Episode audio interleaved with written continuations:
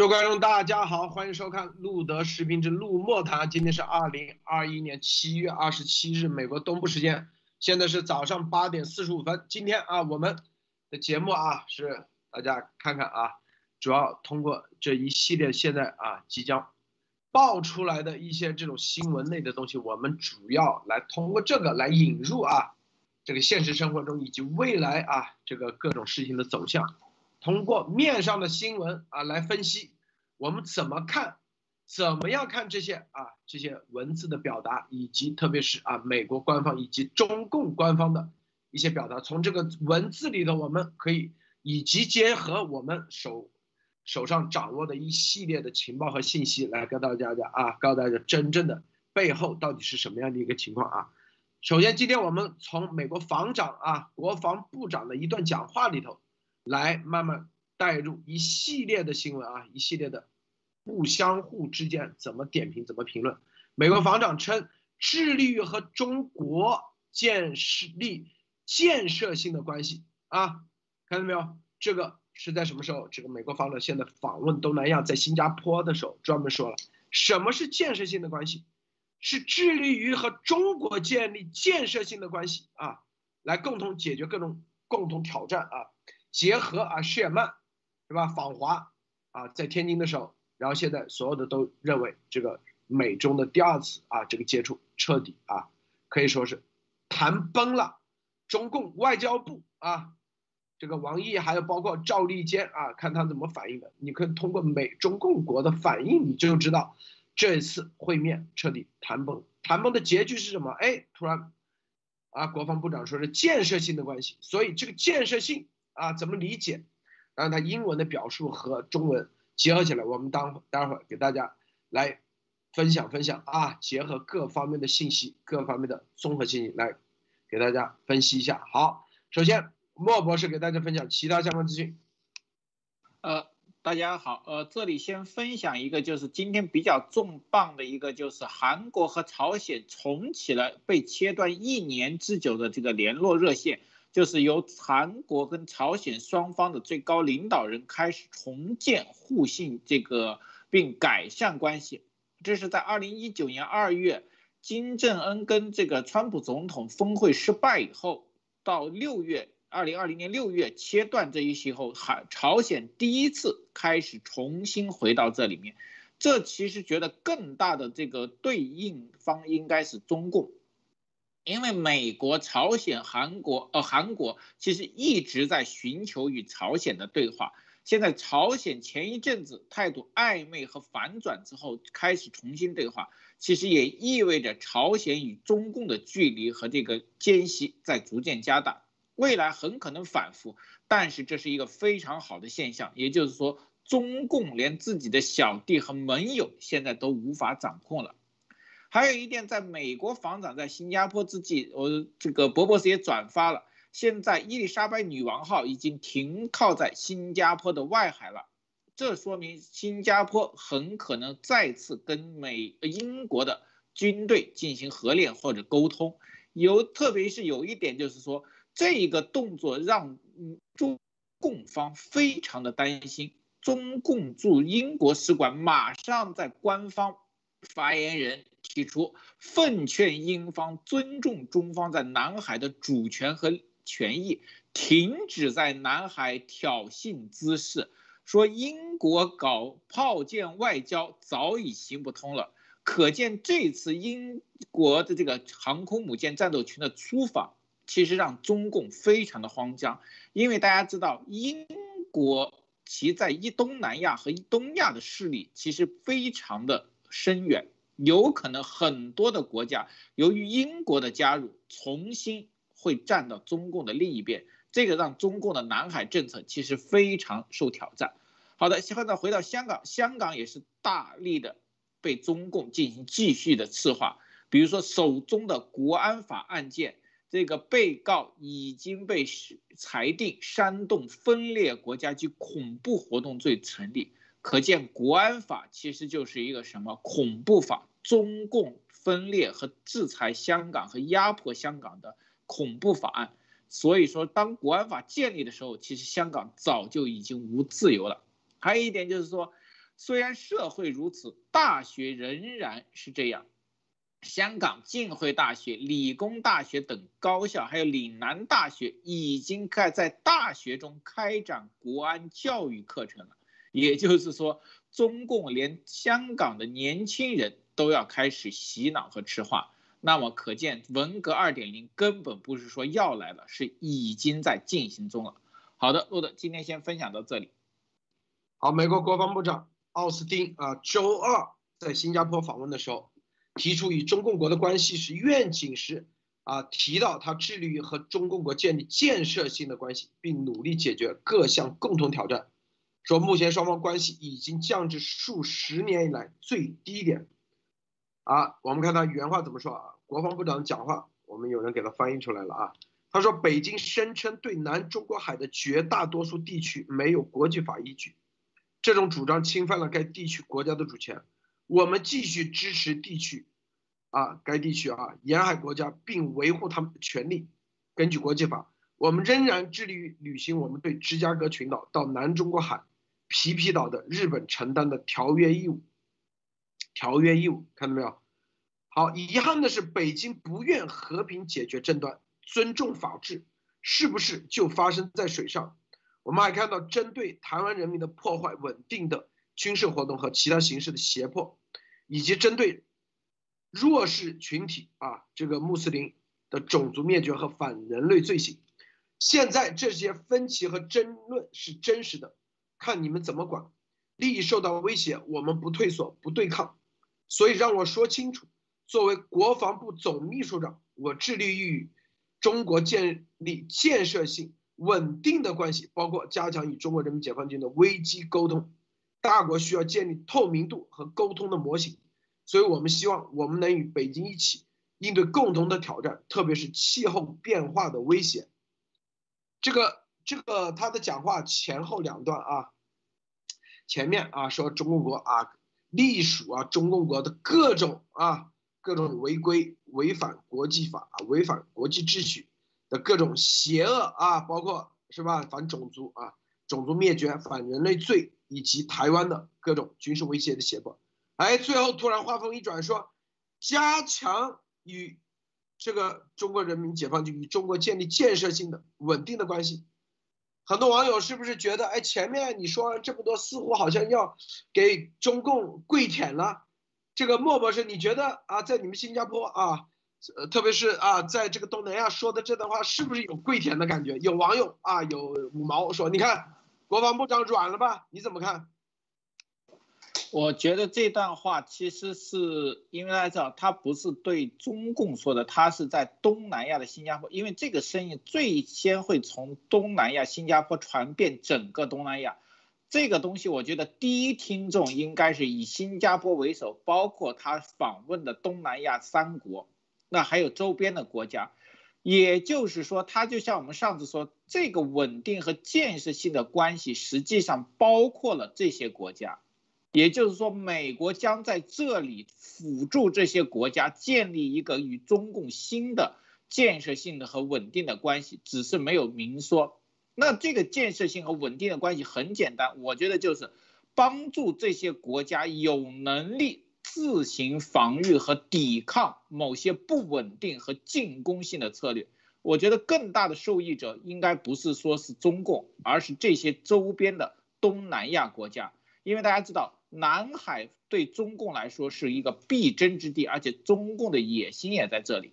那么，美英在这个地方已经开展了行动。那么，美国和英国现在的政策绝对不是什么牺牲盟友，他要联合盟友。那么与盟友之间保持一个保障，共同应对，那其实就是一个都呃这个基本的策略。所以我觉得这句话更大的目标并不是中国。好的，鲁德。啊，你是这么理解的啊？这个，对啊，这就是咱们节目的啊的特点啊，思想的蹦创啊，这个自由的言论啊，自由的思想的啊各自的观点。我觉得啊，这个他这个说建设性是吧？这个建设性，就是说之前的关系重新推导，啊，对中共国啊，就是国防部长，实际上啊，现在因为他是对和中国这个建设性，建设性就是之前的关系要否掉了，之前和中共国的盟友的关系。那就我们之前做节目说，和中共国它是一个盟友关系，美国一直以来是盟友伙伴的关系，是吧？然后之前说了啊，这点这两天说了，你如果是和美国是盟友和伙伴关系，你必须得要负责任，你要成为一个负责任的大国，是吧？你现在啊，他说一个建设性的，那就是以中国建立一个建设性的、稳定的关系。这是一个愿景，致力于这种稳定的关系。如果是中共存在，它不可能是一个稳定的关系。只要中共存在，是吧？这个对中共的这种邪恶，我相信美国国防部他没有情报吗？他绝对有，是不是？就相当于他不可能和前苏联来谈建立一个稳定的关系。冷战的关系，它不是稳定的关系，啊，它是一个。冷战是什么？一会儿要热战，好一点，那就大家不战，那大家只是在冷战，是不是？冷战的关系绝对不是一个稳定的一个关系，稳定的关系在英文里头其实就是大家啊，就跟美英之间，它就是一个稳定的关系，永远啊在一起是合作伙伴，不会再产生任何的变化，一百年、两百年啊，多少年啊都不会产生变化。这个稳定的关系就是建立在法律的基础上的一个关系。就你，我们签了约，你不要啊，又在这里，是不是啊？逃避或者是在钻空子啊？完全按照约定来的关系，那就是一个稳定的关系。结合起来，你看是不是？动不动就翻脸，忽然一下左一下，忽然又右一下。早上说的话和晚上说的话不一样，这就是不稳定的关系。这个不稳定的一个根源是什么？就是红色基因，就是中共的这种列宁式的组织的一个重要的特点。你看，中共从建党建政到现在几十年，什么时候和哪个国家有过稳定的关系过？没有。苏联老大哥，你看没多少年。搞崩是吧？跟越南没多少年搞崩啊，也是，是不是？跟美国现在也是搞崩，为什么？美国已经是最长的这种啊，之前大家觉得是稳定，实际上根本因为中共国的这个体系，这种列宁式的组织，这种专制体系啊，没有人权的体系，是靠权力以及恐吓威胁啊。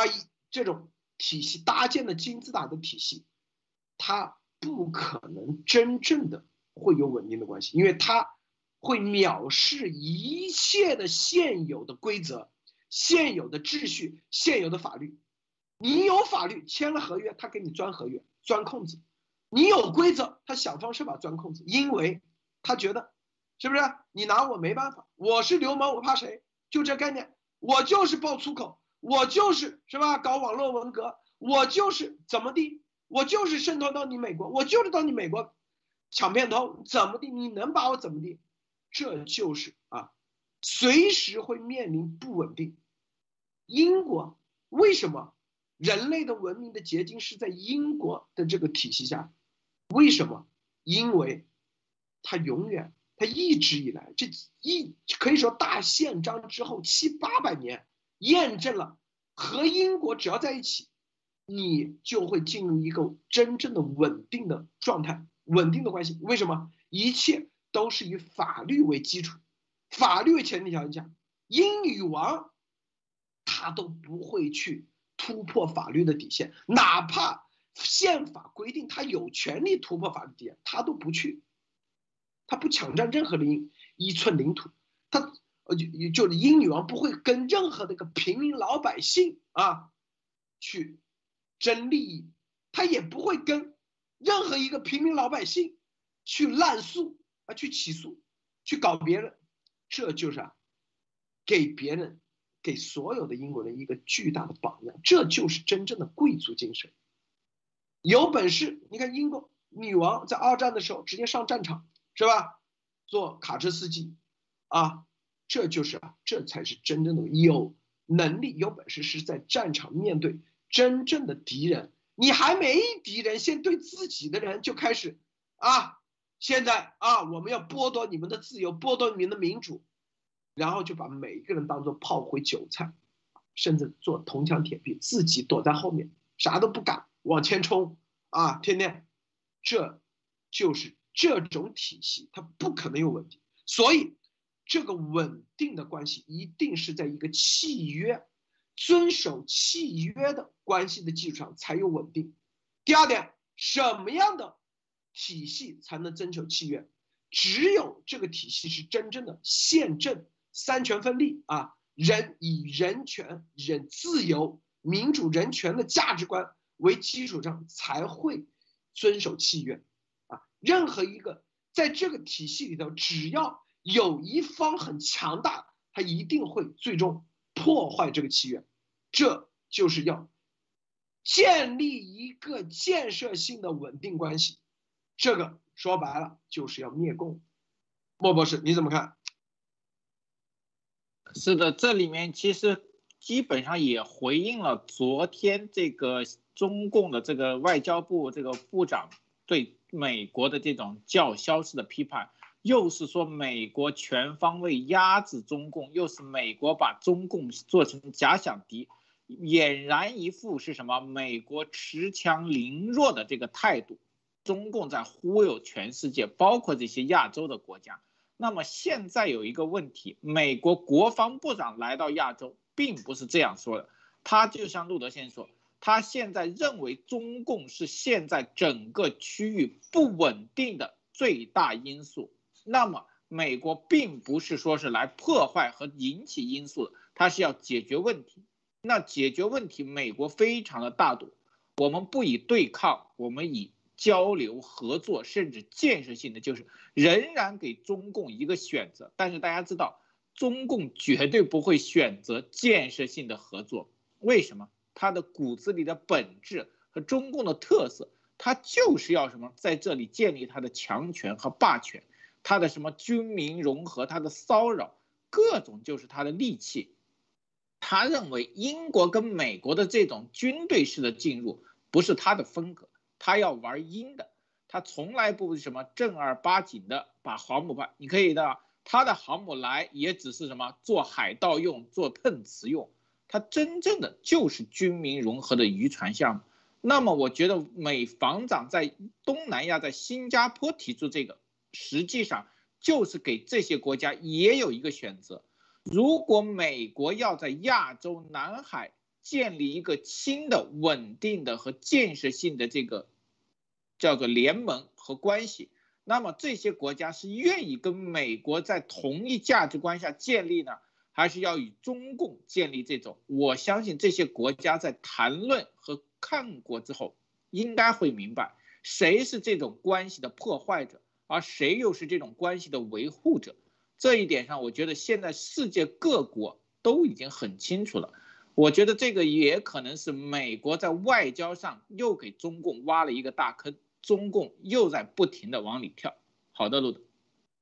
啊，你看啊，中共国啊指责美国因为两国关系陷入僵局而负责，对吧？国防部长说了啊，这个两两两国之间啊陷入几十年来啊最低的啊最低的关系，是吧？说中共国指责两美国因为。两国关系陷入僵局，负责怎么说呢？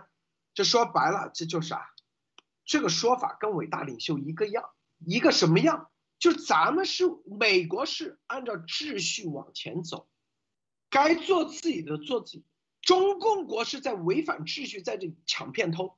咱们推动病毒真相灭共是往前走，日拱一卒，每天两期，严博士啊，各方面啊全面的，是不是？有的伟大领袖就来蹭。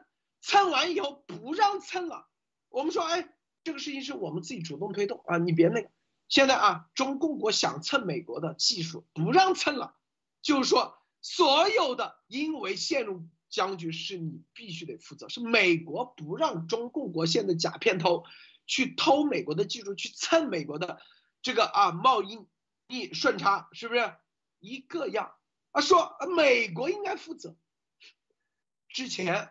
几十年在美国这里蹭了多少，是不是搞了多少钱？然后现在不让你那个，你就说美国应该为两面两国关系负责，是不是？这就是中国国红色基因，所以我们就说，你这个人是不是鸭子？你看他是不是像学鸭子叫，走路像不像鸭子？这是华而华莱士去采访江泽民的时候，问江泽民啊，你是不是独裁者？他说我怎么是啊？他说我们美国有一句话。鸭子不会承认自己是鸭子，但是哎，只要是像走路像鸭子，是吧？然后叫声像鸭子，哎，我们就觉得它就是鸭子。中共一样的红色基因啊，千万不要说啊，我是反共的，我灭共的，怎么怎么地啊？这个这个这个联邦那个是帮啊，这个帮派那个帮派，这个东厂西厂啊，天天高举这个旗帜没用，核心你是怎么做？是不是？你看中共国和海外的，你说是不是？完全吻合，无我是吻合，忠诚是吻合，啊，是不是？对谢尔曼啊，说是白发魔女，白发银狐啊，说严博士说什么这个蛇那个一，就是什么武当山，这都是吻合的，包括现在也是一样啊，说美国应该负责任，一个逻辑，是不是？一个逻辑，那中共国它是这样的，一样的逻辑。没有我中共国，你美国啥都不是。为啥？没有我中共国十四亿的市场，你美国啊，你这几这几十年啊，什么零八年这个经济危机啊都不行了，就是因为中国市场给你开放了，所以你看你美国的经济好了才能。你美国现在啊，老百姓用的最廉价的东西都是中共国生产的，没有中共国给你生产，你啥都不是。同样的逻辑。伟大领袖说：“路德是没有什么什么啊，咱啥都不是，这三百万点彩大军也没见来呀，是不是？不是说百分之九十五，百分之九十五都是啊，都会退订，是不是？没人看吗？没见啊，看到没有？大家看到没有？这就是啊？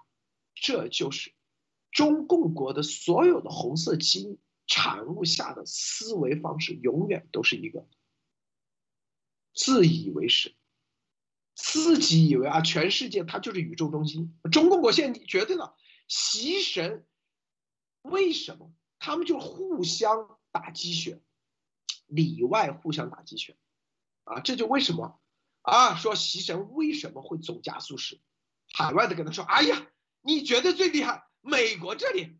你跟我说了很多次啊，说伟大领袖跟我说美国不行，你看美国这所有的政客都缺钱，没钱，美国搞不起来。你看美国这个两党政治乱成一锅粥，互相之间谁都不买谁的账。哎呀，要他们凝聚起来，让他们结合起来一起反共，做不到。习神，你只管干，你绝对是天下第一的宇宙中心。这就是互相打鸡血，打完鸡血，牺牲哇。这是绝对是最核心的情报，是吧？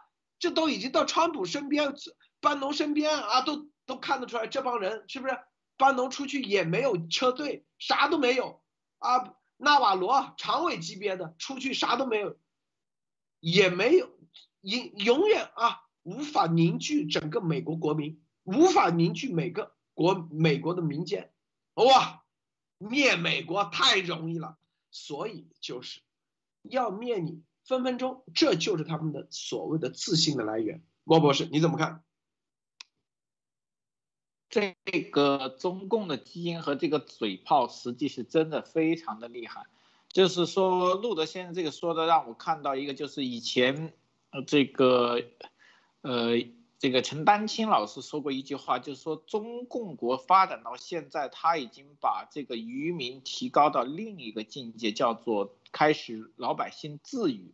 其实如果推的话，其实有两部分，就是中共国按我的想法，在老百姓当中，其实自娱已经突破了另一种境界，已经到穷娱和互娱的地步。就是说自己娱也不够，要把周围一圈人去娱。大家应该会看到很多人的朋友圈、家庭圈、校友圈都是这种东西，不可有意识。特别这次河南灾难和郑州的水灾，大家看到这种穷鱼和互娱的现象非常的厉害。为什么？就是老百姓对这个政体已经开始到盲目和麻木了。那说到中共高层，其实他也是一样，他们是互打鸡血，穷打鸡血，就是说自己给自己打鸡血已经不够，必须忽悠在一起打。这就是为什么中南坑很乱，包括现在某教内部也很乱的东西。大家知道最近那个飞机事件也是一个什么明显的打鸡血，中共内部打鸡血的特征。你看习总啊。一中跑去西藏，又是去车上披满哈达，又是让活佛动，这就是一个鸡血。他要给全党给自己打鸡血，越什么时候打鸡血会这样的叫做什么凶猛呢？就是他们感觉到了危机，感觉到了亡国的危机，不应该是亡国，应该是亡党。纠正一下，亡党的危机。他们觉得中共真的已经开始到了一种东西，必须靠打鸡血来维持自己的这个亢奋状态。那么现在大家看到国际形势上，美国仍然是有条不紊的推进，任何事情上都不放弃，叫做什么规则框架？大家看吗？国务卿、副国务卿、防长和各个过来，必提什么？人权价值、美国自由价值、国际秩序、国际的关系，这是什么？这是在重申美国在帮助世界建立新的关系和重置关系。那么这个关系的建立中，中共一定会唱反调。这个是我觉得现在美国对中共一个深刻的认识。当你越喊民主的时候，美国会发现中共的一尊脸上往往会出现一个反作用。那么现在全世界就会非常看得清楚，在任何问题上，中共都是秩序的破坏者。那么美国为什么要制造这样一种氛围，或者把中共的这种无耻的东西逐渐的用这种框架来剥离出来呢？其实我觉得是为未来。对中共的一个总的打击做准备。好的，路德，这个啊，你看这中共国的狂妄，他就是他永远他对对西方文明世界，他只了解到皮毛，他以为啊，穿着西装是吧，用刀叉，然后哎，吃饭的时候一定要抖一下这个餐巾啊，往这个这个这个脖子上一放，就觉得。我已经了解西方文明世界了，很 low 很 low。我告诉你啊，为什么？他根本就不了解，他了解皮毛都不到，他根本不知道美国、英国这些国家真正的深层次的力量。他以为啊，这里啊，去那里啊，参与一个这个拍卖会，那个拍卖会，就觉得哎呦，我跟别人合个影，还这个就以为不得了啊，又在这里。以为啊有，就他完全概念上的错误。告诉大家，未来这就是习神，为什么的都是小学毕业？说白了，他们之间都有真有共同语言。别人说那习神还看不上，因为习神啊，他只相信比他水平更低的人说的话，因为他水平更高，拍马屁绝对会拍。所以，是吧？这就大家看到没有？我为什么说啊？掘墓人说白了，真的让习神进入到这个套里头，进入这个坑里头，感觉很了解美国，很了解美国的这个所谓的沼泽地的力量啊。其实根本的毛都没挨着，边都没挨着。我们这里是有详细的啊情报和信息来源，是不是？这就是他哪一天搞清楚。为什么早上说汇率操纵过，下午那个他那时候攻击，啊说我们不是预测革命，我们不是呃什么什么啊？我什么时候说过我是预测了？我什么时候说过是算命了？因为他看不到，他根本进不到真正的核心，因为他只知道啊用个刀叉啊这摆个姿势，是不是？他就觉得不得了了。你去看看。在我们那天说了一个故事，当然他很多人绝对听不懂。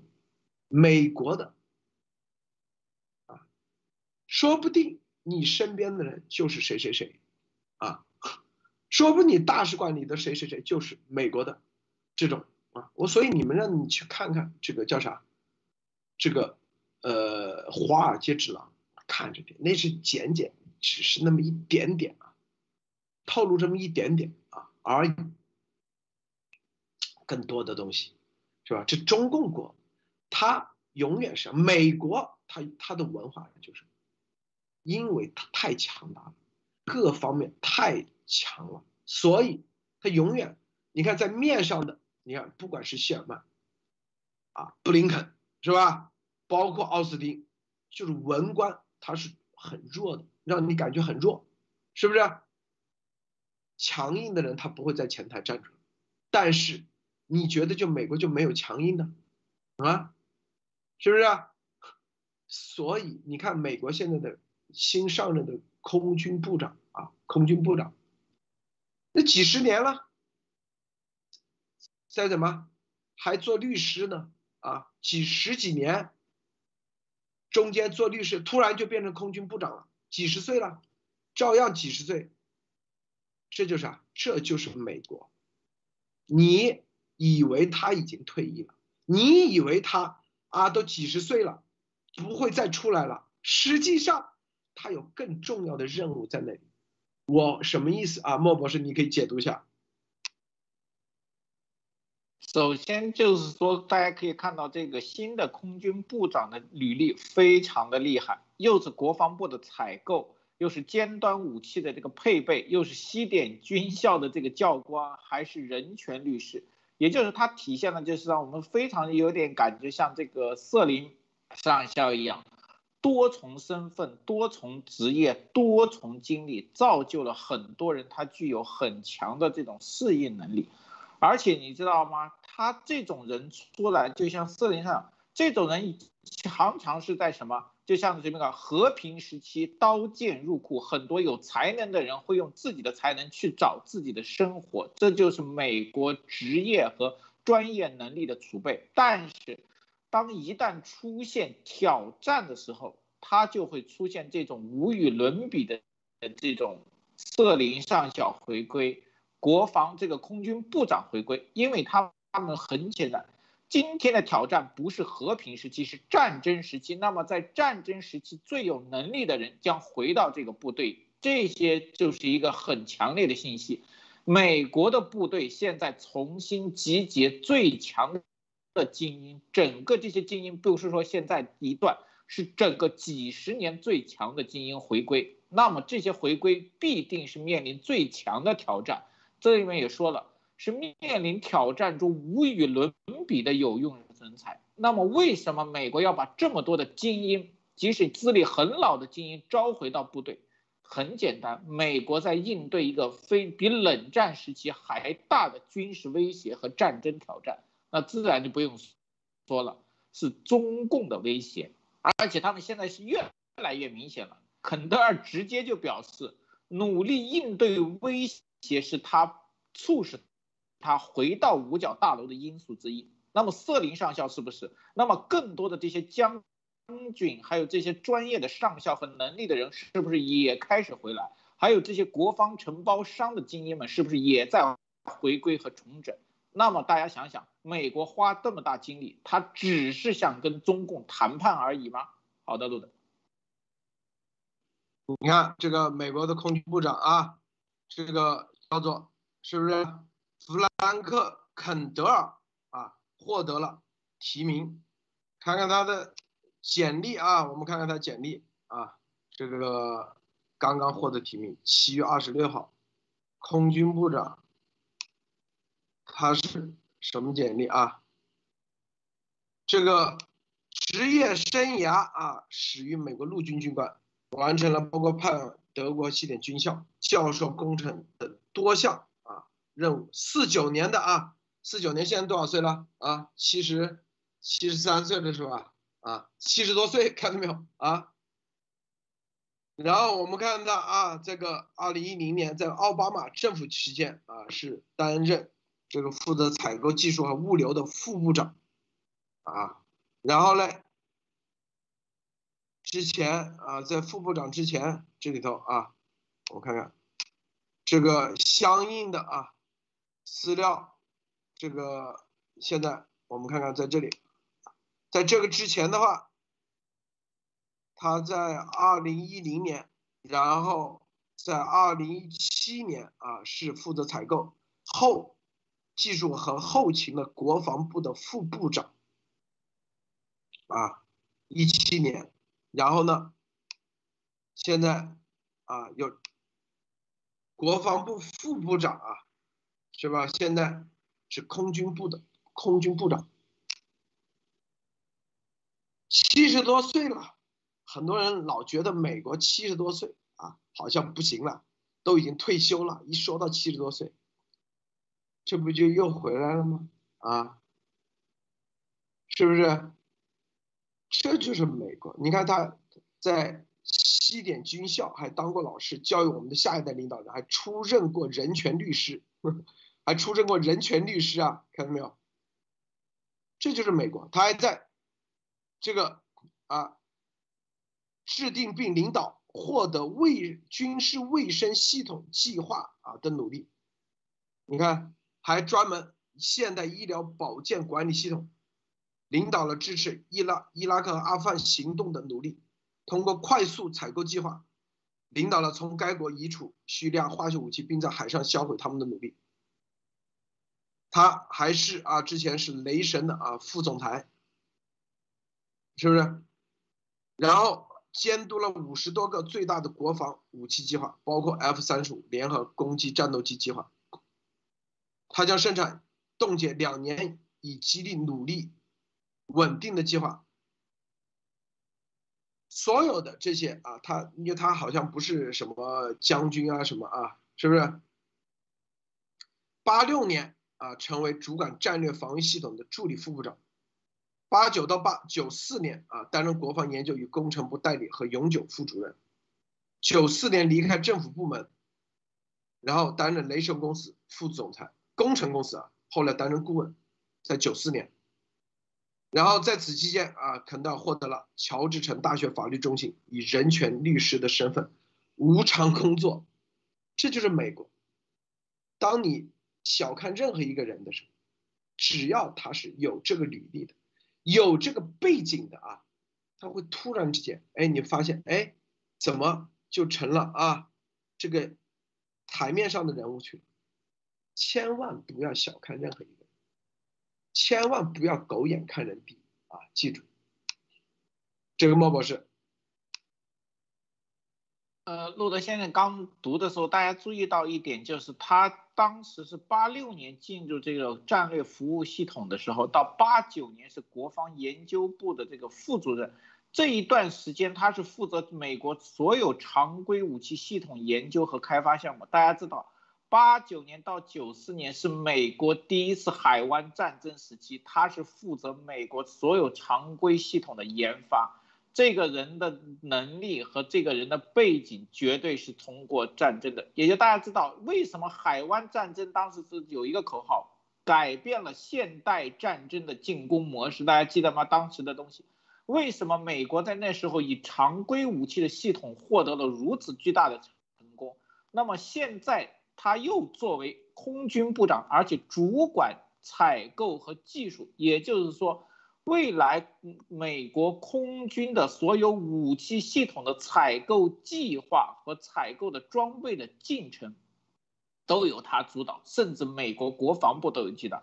那这个非常有资历，他以前就做过海湾战争的这个工作，那么现在他进入到这个系统，那他的作用也很明显。为未来的战争进行系统的这个采购和进度的推进，那么为什么要这种人回来？为什么要准备一个这么大的局面去采购新的和升级武器系统？美国的应对战争的进程是不是在提速？我觉得很明显的答案。好的，路德，我们再看啊，这个。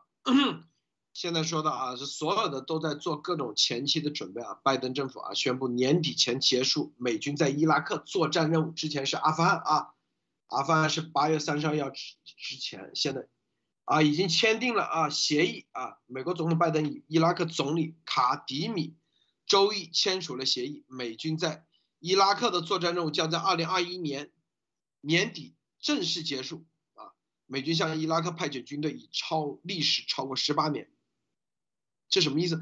就是啊，这个协议的结束是一个安保协议，就是我们之前说过啊，这个将会继续提供各种帮助、支持和协助训练，继续啊维护维持啊伊拉克的各项啊这个对。啊，伊斯兰国啊等恐怖分子的啊这种作战啊，但是不会直接以军队形式，而是以提供帮助、支持和协助。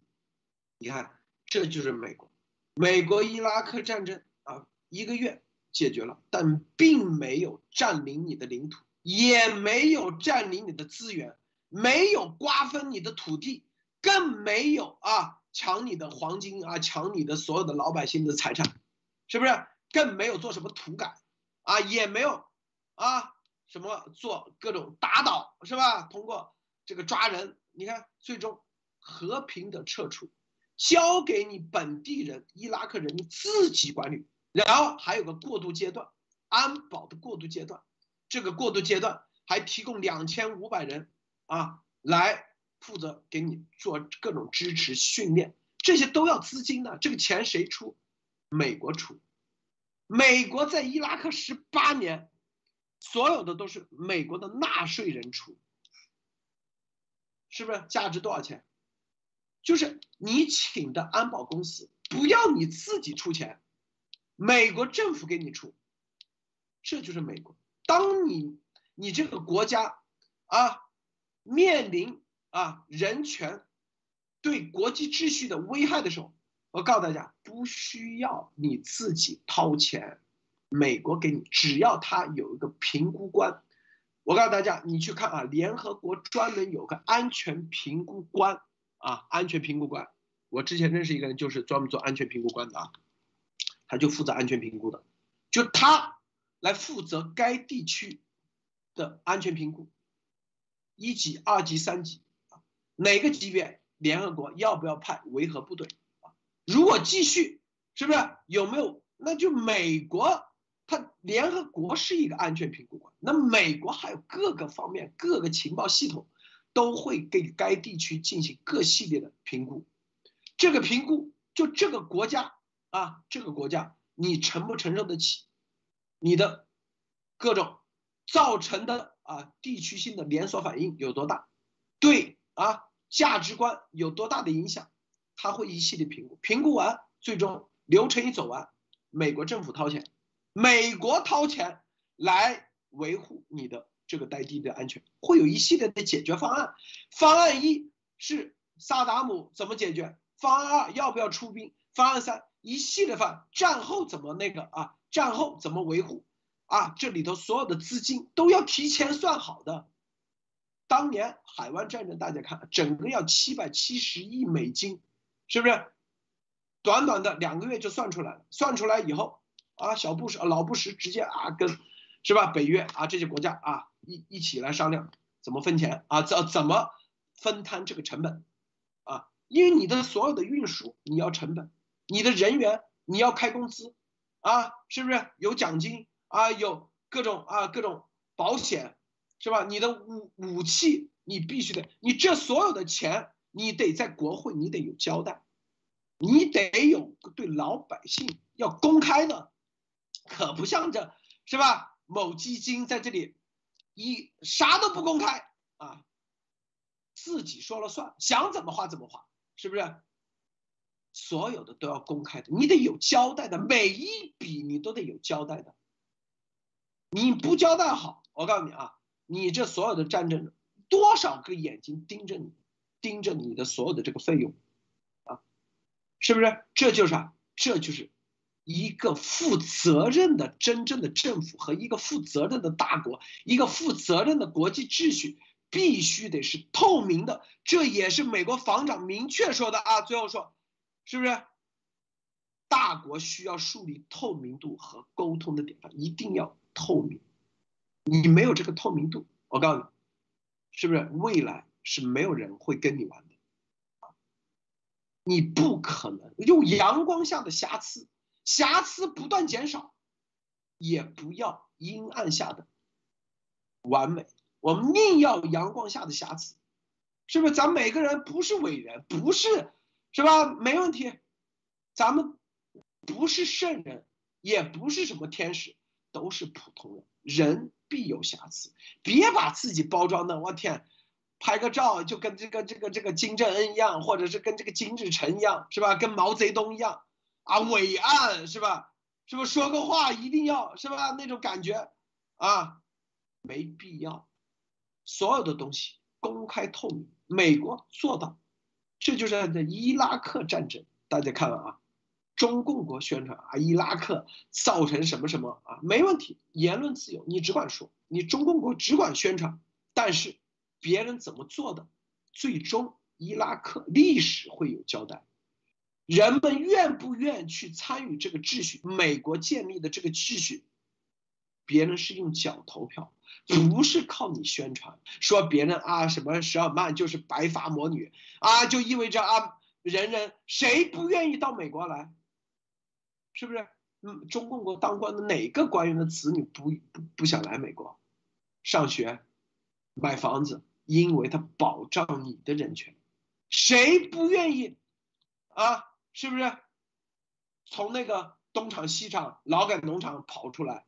为啥跑不出来？就是因为他把你的信息给，是吧？啊，获得了，威胁你，恐吓你。如果没有这一步，还会有谁去参与这些？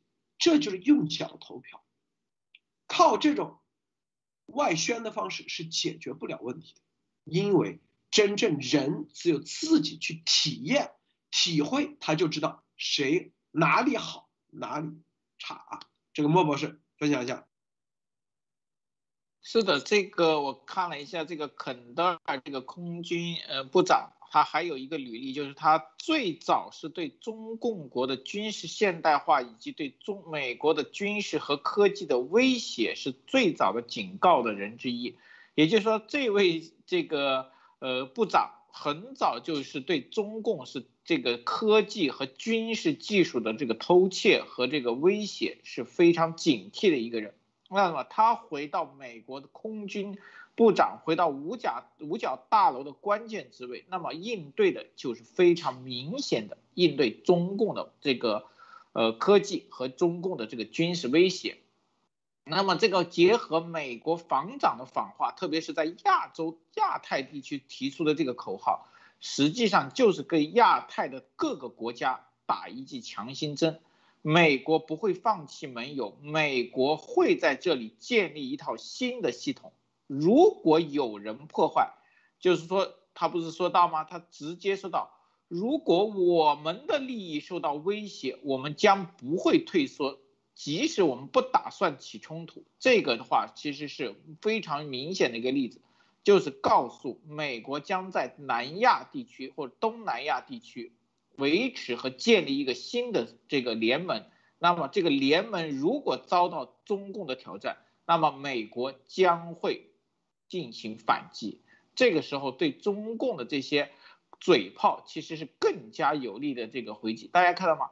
美国防长出巡，美国的军事采购，美国的助理防长一个一个都不停的到位，军事采购、部队的结算、预算全在进行。那么这就是明显的，美国的军队正在形成战力和准备。中共国我不知道，中共国所有的准备都是什么？一尊的一句话。一尊是全权负责，说准备好就准备好，说能打仗就能打仗。但是真正的东西大家都知道，中共国的军队很难真正的在正面与美国甚至亚洲很多国家抗衡，但是他总是有他的阴招。那么就让我们拭目以待，当美国在全世界这种条约新的构架和新的体系的建立的时候。中共国会不会变得更加的疯狂？好的，路德。刚才我们说到很重要的，你看，在伊拉克十八年，也是整整一代人啊，一代人啊，从五岁到十八年以后变成二十多岁，成为主要的力量啊，在思想上就去除了萨达姆从小给他们的这种教育的余毒。现在等于说，美国啊，就是伊拉克现在二十岁啊，就十八岁啊到三十岁之间的人，基本上啊，从教育从这个土壤，应该中就萨达姆的独裁的这种啊思想已经基本上去去除了最最骨干的这一代人，这是第一。第二，是吧？这个你看，第二，在这十八年里头。没要让伊拉克掏一分钱，并且还帮助你去建立安全秩序，因为你要知道这个体系是很难建的。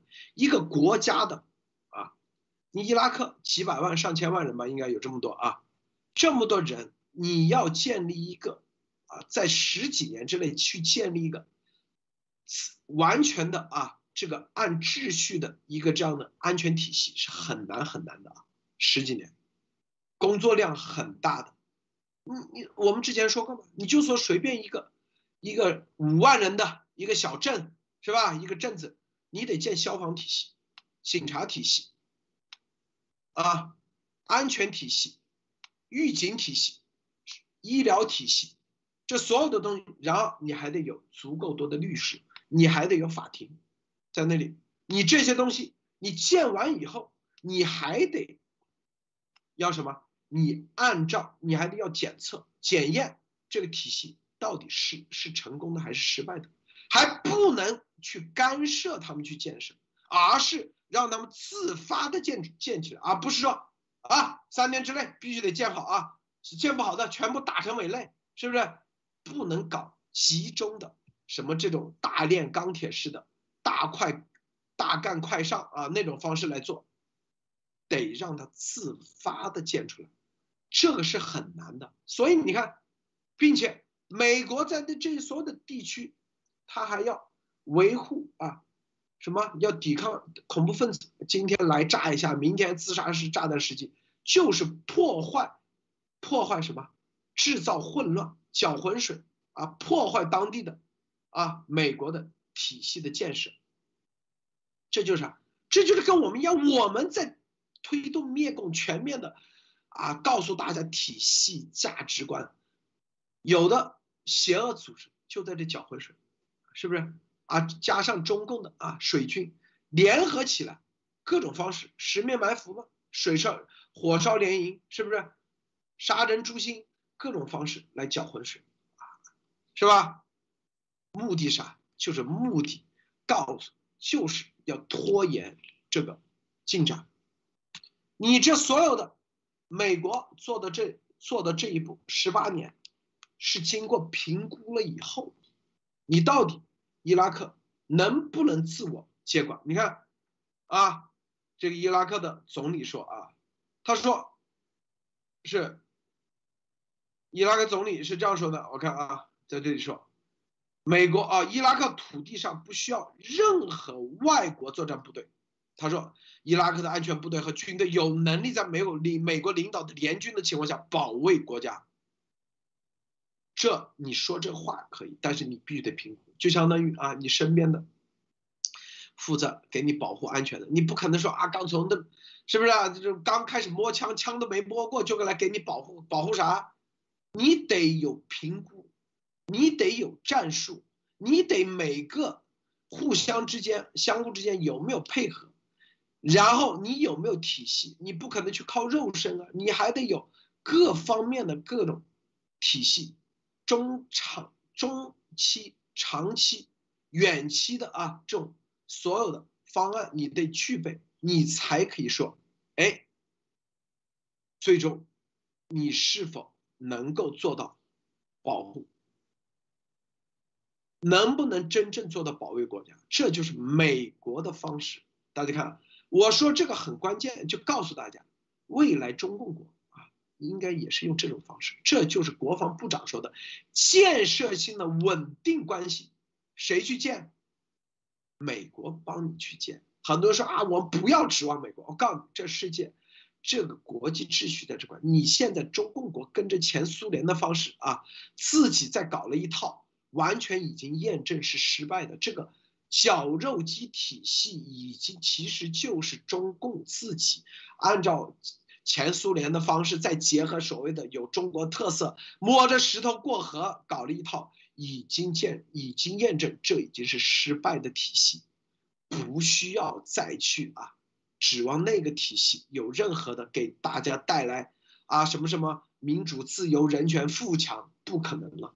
这个莫博士你怎么看？是的，这个完全迥异于中共。中共以前做的事情就是，中共如果做了一件事情，感觉上好像取得了一点成绩，就是什么？我们是世界独一无二、最先进的体系，我们将领导世界的未来。如果中共做错的事情，大部分时间是倒退和死人，他们就是说这是历史的教训，我们摸着石头过河。我们是什么？呃，叫什么先行者？就是把这些东西推给历史，自己从来不承担责任。大家发现没有？中共国的领导人，上到国家领导人，下到一个科长、小职员，从来没有一个承担责任，甚至体制内都没有承担责任。最大的什么？这个叫做党内处罚，就经常越级法律，这就是中共。那么现在美国其实在新建一个模式，就是说美国以辅助和培训为主，建立你们自己所认为的民主和国家。那这里有一个巨大的挑战，就是伊拉克跟阿富汗都面临在这种自由和民主体制下，在美国的帮助下，他有没有能力建立并维持稳定一个民主的政权和这个国家？这是一个巨大的挑战。他们已经很多年轻人，就像路德先生说，在美国的这种教育体制和培养体制下，生活了十几二十年，都是年轻一代的主力。如果他们真的能把美国的自由和民主的这种思想在自己的国家上实现，那么美国其实真正的做进了一件非常好的事，远比把军队派驻在那里更有威力。那现在回到这里，中共国有没有能力？大家想想？中共国的年轻人有没有能力？当美国把中共推翻的时候，现在中国年轻人有没有能力把美国的自由精神在自己的国家上建立？我觉得很难。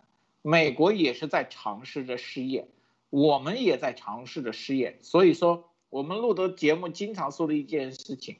为什么要清洗中共基因和病毒？其实就在为这一天做准备。如果我们没有做好准备，中共倒的时候，其实也是中国内乱的开始。好的，路德，大家看啊，这个美国在二战之后是吧？之前是冷战啊，冷战，然后跟前苏联在九一年啊，冷战结束，前苏联啊彻底崩溃崩盘啊，是吧？之后。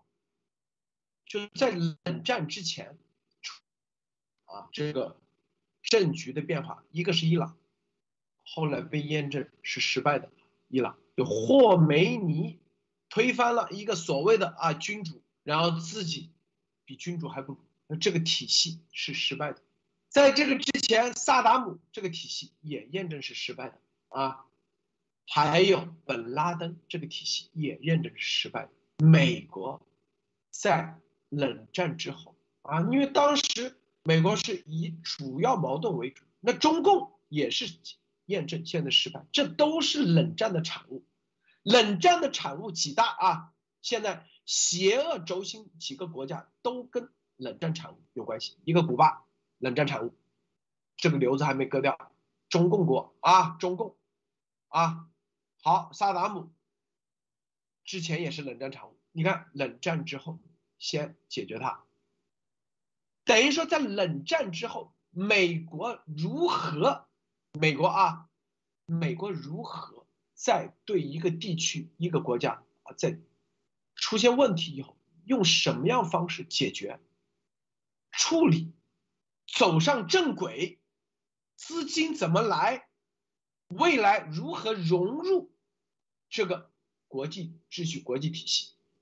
他们是做了很多的前期的各种的啊，可以说智库的工作，研究讨论，所有的一切基去出发点，你发现没有，都是基于自由、人权、民主这些价值观，平等的价值观，是不是？你看伊拉克伊斯兰教，你在这个过程中，是吧？你如何既能让伊斯兰教融入啊美国的？美国是基督文化的体系。你在这个体系里头，啊，伊斯兰教有什么什么什么哈哈里发法是吧？你既要尊重别人伊斯兰教的信仰，啊，又要考虑伊斯兰教内部的冲突，是不是？什么什叶派、逊尼派之间的冲突，还要考虑伊斯兰教和基督教之间历史上上千年的这种矛盾的冲突。更要考虑是吧？这里头不断的啊，这种宗教极端分子造成骚扰，然后去建立一个体系，这个是难度很大的。大家想想，你看美国，美国做这件事，他永远是从这几个最根本的价值观去给你做，他绝对没有一刀切啊，信伊斯兰教的，不信基督的。啊，灭了，没有，从来没有。你看，这就是啊，最就是所有的什么，你信这个教那个教，都属于在自由、人权、平等的价值观之上的。我把这个搭建好了，你们自己啊该怎么地，你想信哪个信哪个。我搭建好这个，让这三个价值观牢不可破，用三条柱子。是吧？三个宪政啊，三权分立，让你牢不可破。再辅以各种别的方式方法，情报体系是吧？军队体系、教育体系是吧？这一系列的，再结合啊，你当地的文化，结合你的历史文化土壤，这是一个庞大的系统工程。但是美国做到，十八年，伊拉克解决了，这是美国的责任。我告诉大家，这是地球赋予美国这个国土这些人的责任。所以你看，他宁愿自己掏纳税人的钱去帮你打造体系，给你带来安全，这就是他的责任。你要知道，在没有美国之前，谁会啊？谁会吃多了没事干出钱给你搞安保？你国家乱成啥样，关他啥事？是不是？那之前在美国之前，帝国的殖民时代，到每个国家那肯定就是掠夺，掠夺完以后，哎，你这里有啥物产是吧？第一时间最便宜的我买，然后目的就是为了赚钱。至于你这个当地变成啥样，他基本上不管。但人类的文明它是不断的前进的。是不是英国在这个基础上啊取代了西班牙，取代了之前荷兰，就是那些更加掠夺，就到那地方就直接是二话没说啊，在英国啊在这个基础上建立秩序，哎，就比西班牙好，所以西班牙帝国结束了，英国起来了，海上帝国，因为它所到之处，它不仅仅是吧啊，是有一些啊从这个商业的角度考虑。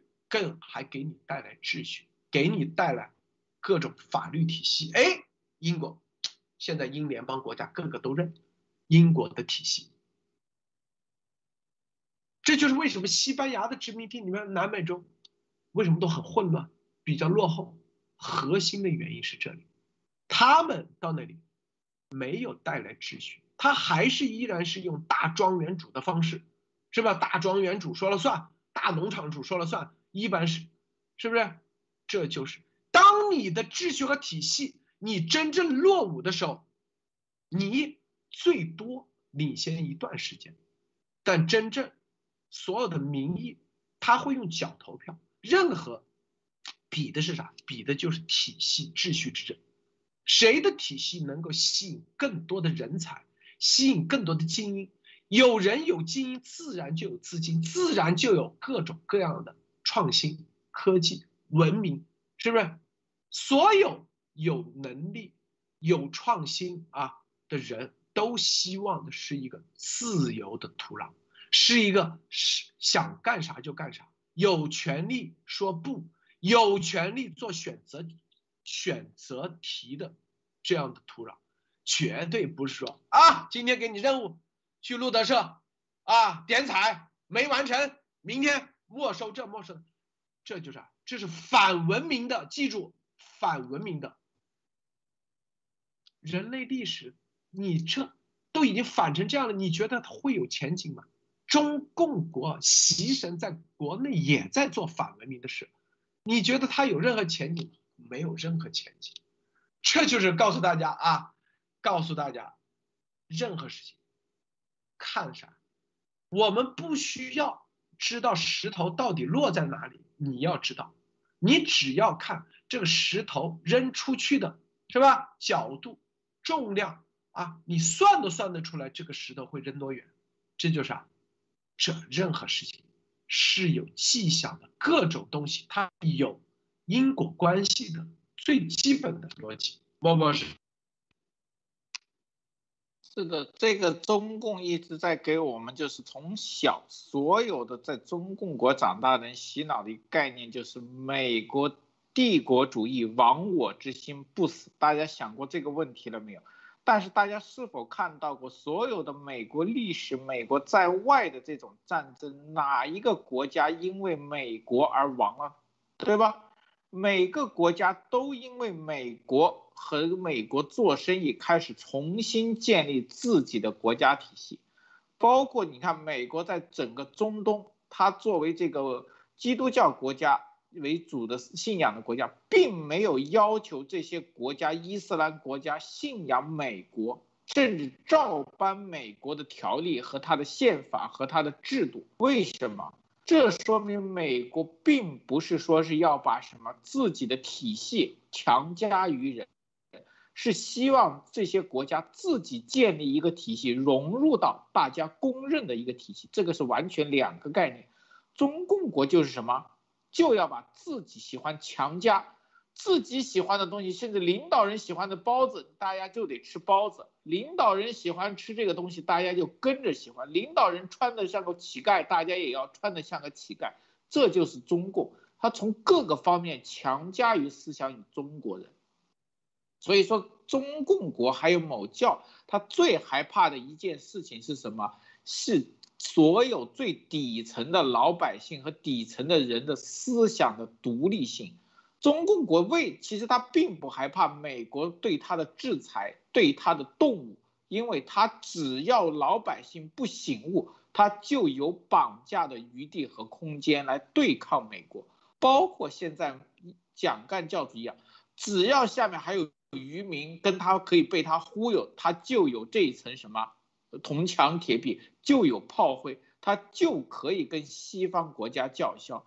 所以说，为什么我们一直说让每个人有独立的思想，去中共病毒才是灭中共的最根本的方法？大家想，如即使没有美国的军力，没有美国的打击，如果中共国不要太多，中共国有十分之一的人有独立思考和接近于西方的民主意识。我相信中共可能三十年前就灭了，包括八九六四那时候就不会再有中国。但是现在可悲的是，中共国现在仍然能绑架这么多人，因为实在是有这种思想的人还是占绝大少数。好的，鲁德。好，这个色林上将啊，重磅来了啊！大家看色林上校发推，你看。他做了一个节目啊，是叫做 Two Mics，Two Mics，其中之一这个主持人是什么呢？啊，是叫做 Michael s c a r w a r 斯科特，是不是？是不是啊？还有一个叫做麦克上校，他在节目中说了啊，这个。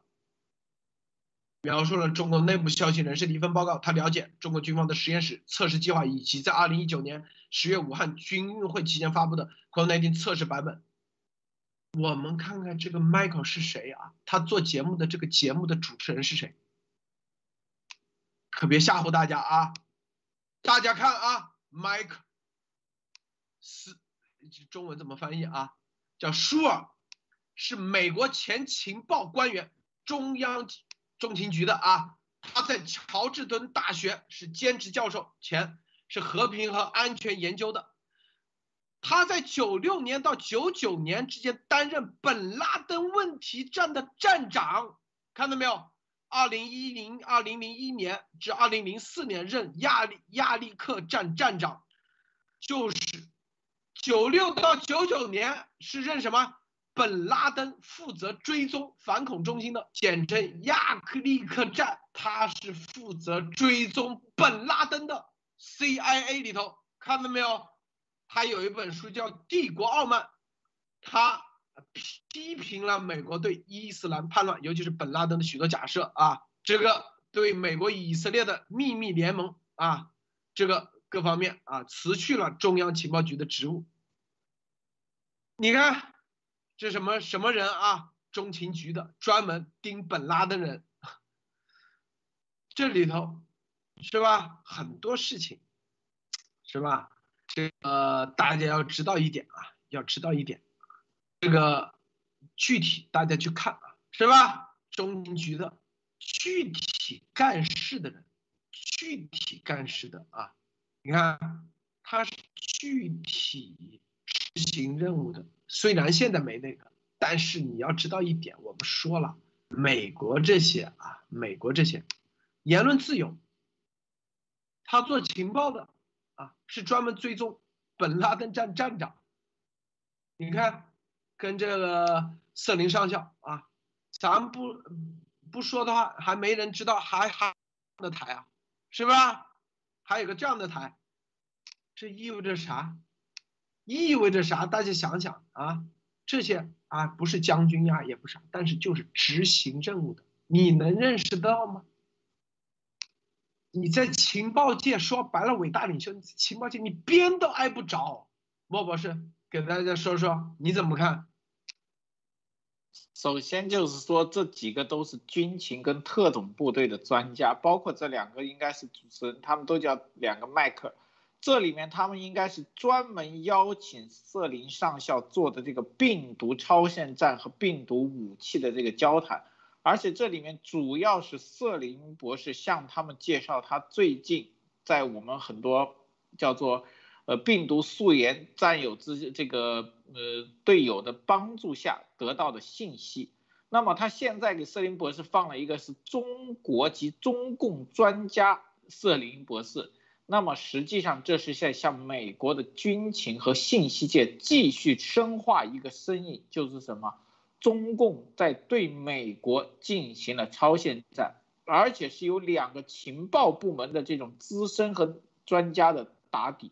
那么，就像路德先生说的，这两个人的背景，包括瑟林上校的背景，那么他的受众绝对不是简单的，就像什么老百姓像我们听的，很可能是军队和情报部门，甚至是一些高官都在收听，有可能甚至是很多。具有实权的政府部门在听，那这些部门听到的消息，再加上他们自己的验证，很可能会形成一个巨大的声音，就是什么？要对中共的这个病毒继续推进和溯源。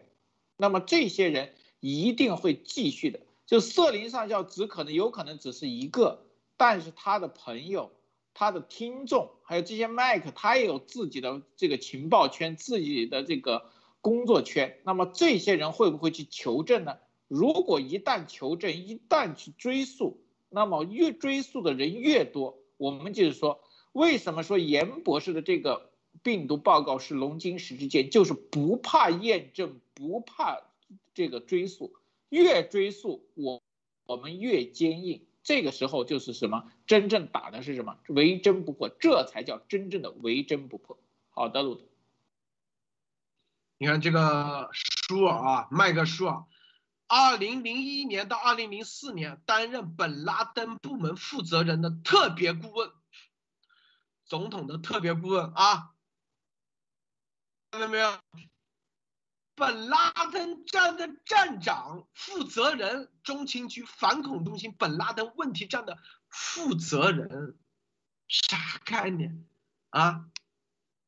你大家啊，哪一个都不是历史上的人物啊，所以千万在美国不要狗眼看人低，别以为啊别人是吧？没你这个破私人飞机租的啊，就觉得别人就是什么流浪那个脑子啊，脑子真的是个好东西。但是这帮人，中共的这帮人，永远他就就跟那王毅一样啊，就看不起这个舒尔曼啊，这白什么白发魔女是不是啊？但是 C S 啊和。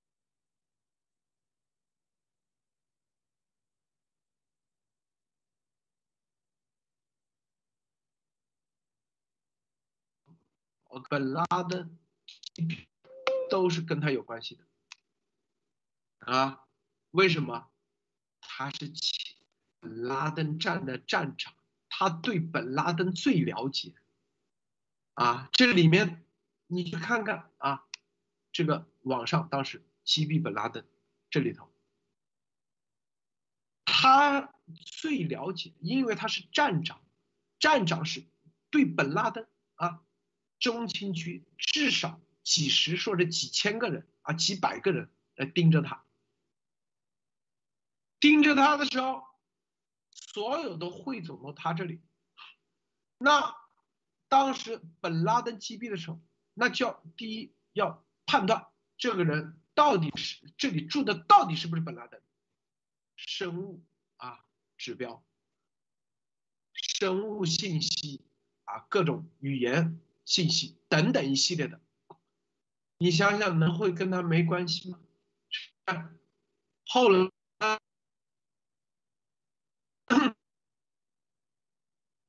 为什么转入地下了？变成民间人士了？所有的大家要知道，美国啊，钱什么什么，然后后来没有那个，都是变成民间。实际上，要记住。中情局表面上啊，他现在不是中情局，很多中情局进去基本就跟那特种兵一样啊，他这一辈子这瑟林上校接触的人，多博士更牛了吧？啊，是不是更牛啊？是，是的，他如果在中情局的这个朋友，他在中情局离退休之前做了二十多年，大家可想他在中情局的这个朋友和伙伴有多少？那如果他要做瑟林上校的节目，那瑟林上校说什么和瑟林上校最近做的东西，他一定做过研究和求证的。这种人是专业的情报官员，他不可能找一个错误或这个人天天说谎的人上自己的节目来砸自己的招牌。想想他出来以后靠这个节目，他做了十多年，绝对是什么有情报有分析的这种人，特殊的这种情报官员。那他能找到瑟林上校来做，实际上基本上就是认可了瑟林上校的这种观念和情报的证据。他不会就像什么啊，找一个节目像什么中共国的什么秀，随便找一个人呢，搞一个什么直线连不直线，一会儿断啊，一会儿什么连不上的那种，来什么只是像什么直播网红一样。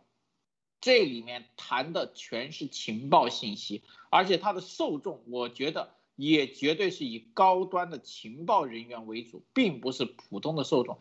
当然，普通受众愿意或者对情报有兴趣的人也可以收听。那么，这个受众群，我觉得可能会慢慢的扩大，从不同的方向来推动这个情报，呃，这个病毒真相，也是一个新的策略。好的，路德。啊，你看这个书啊，你看啊。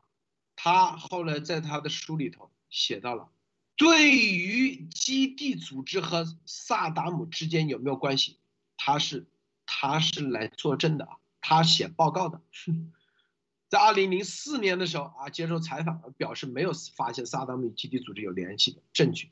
更重要的后面后面啊，他专门啊，他是写评估报告的，看到没有啊？他负责在中情局这里。是不是写跟萨达姆跟基地组织有没有联系？是不是？所以我告诉大家，二零零四年的时候，别人什么也是在做节目，他他面上是中情局离开了的，看得明白没有啊？看清楚这些，你就知道真正的哪些人做评估。中共现在病毒来源谁在做评估？不是总统，也不是什么这个那个那个的啊。不是白宫里面的人，记住，是这个站那个站，看到没有？本拉登是专门有个本拉登站的，搞明白了吗？就类似于啊，中国所谓的专组啊，类似于这种玩意啊，一个站，这些才是原始情报，这些原始情报最关键，谁也无法推翻原始情报。瑟林上校今天就展示那么一点点，告诉大家啊。本拉登事情，你看这都跟瑟林上校多熟啊！直接做几个节目说一下，伟大领袖懂吗？边都挨不着，天天吹牛逼，是不是这样？牛逼都吹的都快是完全不打草稿的，是不是啊？宇宙中心天天成了，你懂啊？这些东西是不是？莫博士啊，最后分享一下。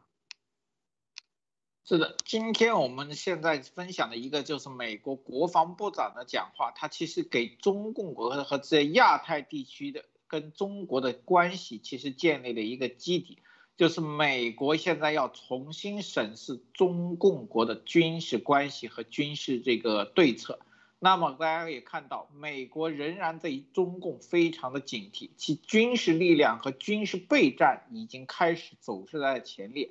也就是说，美国对中国的警惕已经开始落实到实处，甚至军队已经集结。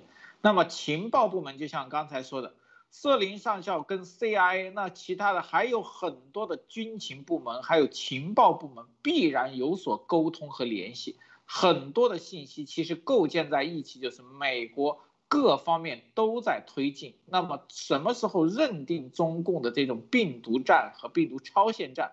有可能就在明天，有可能会有一段时间，但是说明美国并没有等待，仍然在准备。好的，路德，好，他二零零四年出了一本书，本拉登直接推荐他的书。本拉登说啊，如果您想了解正在发生的事情，并且想了解您在与我们的战争中失败的一些原因，那么请阅读麦克舒尔的书。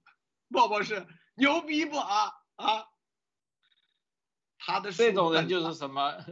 对，这种是就是敌人和对手都会推荐的人，这说明什么？他的证据和东西是绝对有信服力的。对啊，本拉登都推荐看迈克舒尔的书。现在本麦克尔舒尔跟瑟林上校一起做节目，谈病毒来源啊，这这个具体的情报是不是？别人现在啊，因为反恐已经结束啊，不需要再搞了吗？就是反共啊。反共说白了就是来自病毒啊！你觉得他这个站问反恐中心问题本拉登问题站的人会全部失业吗？本拉登死灭了以后，这些人所有的这些人接下一个任务而已。告诉大家啊，啥任务？啥任务？想想。所以脑子是个好东西，千万不要被中共的。井底之蛙的人给忽悠了，知道吗？就骗点钱，说白了，明白吗？这是啥实锤的东西？大家去听听那个节目，看看麦克舒尔是啥人啊？